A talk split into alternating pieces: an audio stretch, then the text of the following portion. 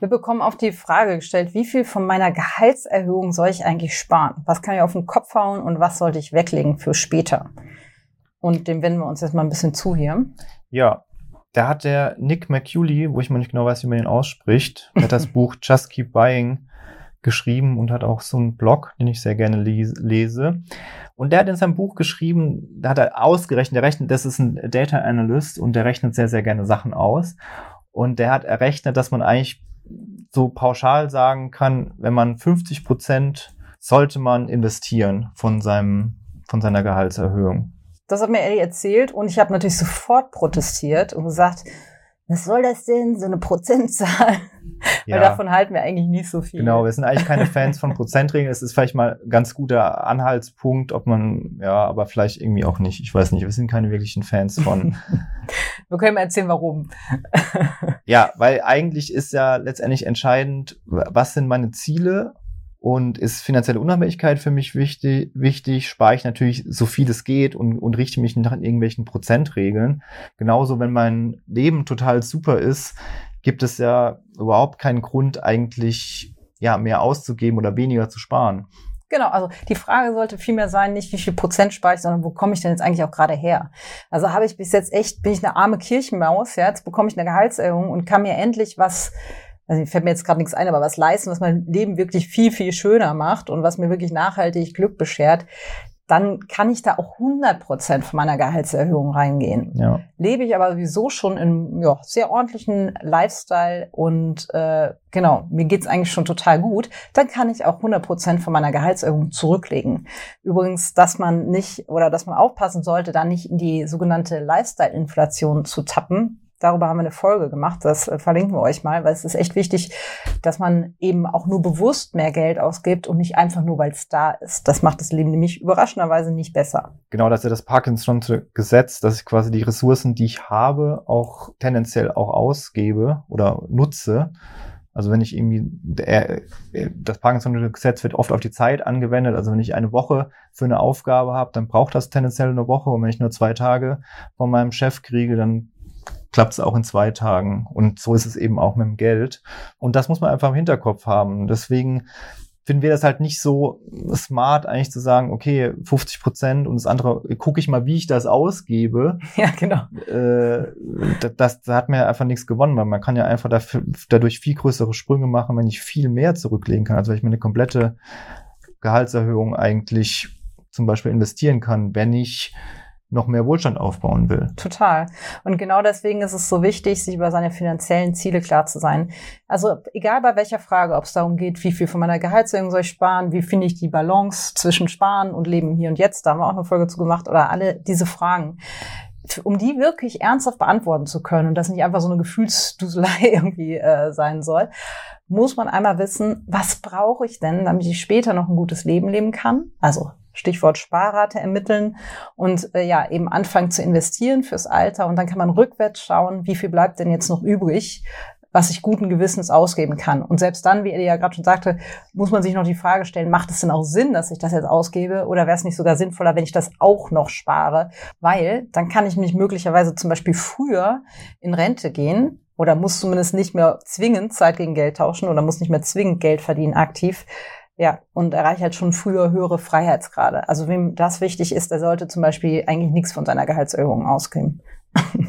Aber auch das mit dem Brauchen ist ja eine sehr, sehr interessante Frage, weil natürlich glauben wir bei ganz vielen Sachen, dass wir die unbedingt brauchen. Ja. Und wenn man aber mal richtig hinter die Kulissen schaut, merkt man, dass man sie vielleicht gar nicht braucht. Das spielt halt hier auch wieder mit, dass ich einfach, ja, ich muss mega viel reflektieren. Ich muss gucken, nachdem ich was gekauft habe, hinterher reflektieren, hat es mir was gebracht, hat sich das gelohnt, ich muss es irgendwie einordnen. Ich darf einfach nicht blind durchs Leben gehen diesbezüglich. Ne? Ja, auf Autopilot fahren, dann ja, ist das auf jeden Fall das Scheitern an der Stelle vorprogrammiert. Ja, um das Ganze noch komplizierter zu machen, geht es eben nicht nur darum, was sind meine finanziellen Ziele, ja, wie viel kann ich also ausgeben von der Gehaltserhöhung, wie viel nicht, sondern man muss auch nochmal auf die Lebensphase schauen weil ein Berufsanfänger zum Beispiel sollte mit der Frage natürlich anders an, umgehen als jemand, bei dem der Renteneintritt nah ist. Also, was meine ich damit? Jemand, der gerade im Beruf ist, in, dem, in der Blüte seiner Jugend zwischen 20 und 30, das ist für uns die Jugend, ähm, der ja bei dem kann es sogar Sinn machen, gar nichts zu sparen, sondern das ganze Geld wirklich auch für tolle Erfahrungen zu nutzen. Dann hau die Kohle lieber auf den Kopf für eine, für eine Weltreise oder sonst was, als jetzt irgendwas für später, fürs Alter zurückzulegen. Das ist so ein Ding, ja, also da werden wir auch oft missverstanden, weil wir natürlich auch viel Content machen zum Thema, je früher ich anfange zu sparen, desto mehr hilft mir der Zinseszins. Das ist völlig korrekt. Aber diese Lebenserfahrungen in den jungen Jahren zu sammeln, das ist auch, das ist eigentlich noch wichtiger. Also wirklich das Geld für sich zu nutzen, um tolle, tolle Erfahrungsdividenden später zu haben. So nennt sich das hier im Fachjargon. Darum ist es dann möglicherweise nicht eine gute Entscheidung, seine Gehaltserhöhung direkt zur Seite zu legen, sondern lieber eben, ja, das gescheit zu nutzen. Und umgekehrt im anderen Extrem, wenn die Rente naht, und ich bin wahrscheinlich so gehaltsmäßig so am Peak angekommen. Ja, ich verdiene so viel wie noch nie. Dann kann es auch Sinn machen, wirklich enorm viel zurückzulegen. Ähm, ja, damit es halt eben später reicht. Klar, da spielt mir der Zinseszins dann auch nicht mehr so doll in die Karten. Aber da kann, kann ich in der Situation sein, wo ich merke, boah, jetzt muss ich aber mal richtig was zur Seite legen, sonst wird das später knapp in der Rente. Und ich würde sagen, für beide Sachen finden sich auch gegenläufige Argumente. Das ist überhaupt keine Frage. Da kann aber jeder mal schauen, wie es bei ihm persönlich im Leben aussieht. Ähm, aber das sollte man auf jeden Fall auch noch berücksichtigen. Es geht eigentlich einfach mit einer gewissen Lebensplanung einher. Ja. Ne? Also, wie will ich leben? Wo will ich Erfahrungen sammeln? Was ist mir aktuell wichtig? Ich frage mich halt auch ähm, zwischen 20 und 30 hatte ich persönlich nicht so mega viel Plan, was abgeht. Da habe ich schon sehr, also. Wie heißt es so schön, die, es ist so schade, dass die Jugend an die Jugend verschwendet wird. Genau, das ist, das ist komplett richtig. Also, ja, wenn ich zu der Zeit eine ansatzweise dieses Reflexionsvermögen von heute äh, gehabt hätte, dann hätte das ganz anders ausgesehen. Aber zum Beispiel, ja, ich hätte mich, also ich habe ja, zwischen 20 und 30 habe ich ja nur gespart, weil ich auch erst total schüchtern war mhm. und äh, das Geld gar nicht hätte ausgeben können, weil ich mir viele Sachen einfach gar nicht getraut habe. Ja, du warst und, super sparsam auch. So, ja. Ne? Irgendwie. Da gab's nur Geld für Nintendo-Konsolen und sonst was. Genau, das war das Einzige. Das war aber sicher. Da war auf jeden Fall, die, das habe ich immer aus. Das Geld habe ich immer gehabt. Das war klar, dass mir das sehr, sehr, sehr viel Freude bringt. Mhm. Und das würde ich auch im Nachhinein auch immer noch unterschreiben. Ja. Ja, genau. Also es ist eigentlich so eine, so eine, auch eine gewisse Typsache, ne? Mhm. Also. Ja. Total. Genau, deswegen ist bei dir wichtig, dass du halt später ein höheres Ausgeben jetzt gekommen bist, um halt dir auch was zu gönnen im Leben und diese Erfahrung zu machen. Und andere hauen halt äh, einfach konstant Geld raus und merken dann irgendwann mit 40, hm, jetzt sollte ich immer was zur Seite ja. legen langsam. Und an der Stelle möchte ich auch mal sagen, weil wir auch so viele E-Mails in der Richtung kriegen, es ist nicht zu spät, Leute. Also mit 40 ist überhaupt gar nichts nee. zu spät. Da kann man noch wunderbar. Geht's erst richtig los. Da geht es erst richtig los, da kann man noch super für die Rente sparen.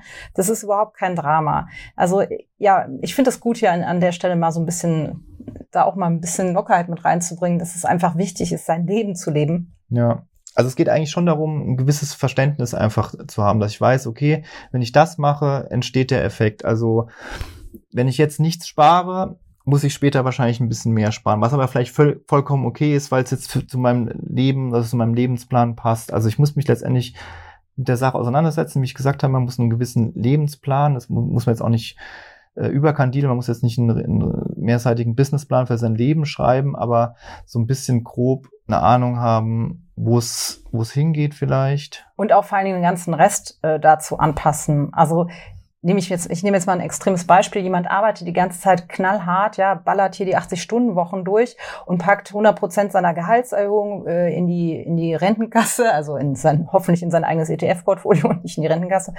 Und, äh, genau, scheffelt Geld ohne Ende, weil sich immer denkt, ja, eine Rente und dann lasse ich es richtig krachen. Dann wird die Person mit einer etwas höheren Wahrscheinlichkeit nicht so viel von ihrer Rente haben, weil sie die ganze Zeit ja auch irgendwo körperlichen Raubbau betreibt. Also wer die ganze Zeit ja. nur arbeitet, keinen Sport machen kann, keine Erholung hat und äh, genau diese Phase nicht hat, ja, dann ist es meistens auch nicht so sinnvoll, jetzt super viel für die Rente zu sparen, weil die dann leider oftmals äh, nicht mehr so schön ausfällt sozusagen. Ne? Das ist halt auch was, was man auf dem Schirm haben sollte bei diesem ganzen Sparthema. Macht das überhaupt so richtig Sinn? Und äh, ja, wenn ich hingegen jetzt irgendwie ein chilligeres Leben lebe und viel Zeit habe, um mich auch um meine Gesundheit zu kümmern, dann genau, kann ich auch davon ausgehen, dass ich vielleicht sogar im Rentenalter noch weiterarbeite, weil es mir Spaß macht, weil ich mich eh nicht kaputt gemacht habe bis dahin Ja. und kann so ein bisschen ausgewogener leben. Also das muss da alles irgendwie Betrachtung finden. Ich glaube, das ist auch das, was du mit Lebensplan meinst, ne? Also Ja, eine so ein Vorstellung schon, davon. ja. Es geht jetzt nicht um fünf Jahresziele, sondern um sowas, will ich mit 67 den Stift fallen lassen? Will ich dann alle möglichen Reisen machen oder will ich vielleicht jetzt noch diese wichtigen Reisen machen, wo ich total gesund bin und fit bin?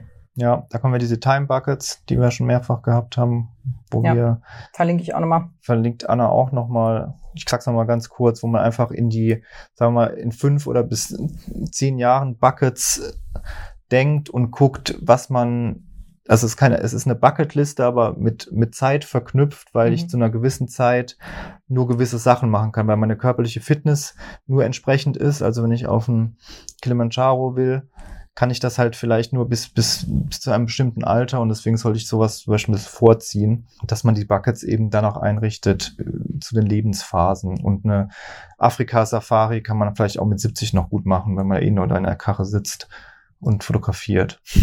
Ja. Und jetzt haben wir wieder so eine Folge gemacht, ne? Da denkt man so, oh, wie viel meiner Gehaltserhöhung soll ich sparen? Jetzt kriege ich endlich eine Antwort darauf. Ja, Ja, und wie immer gibt's bei uns keine Antwort,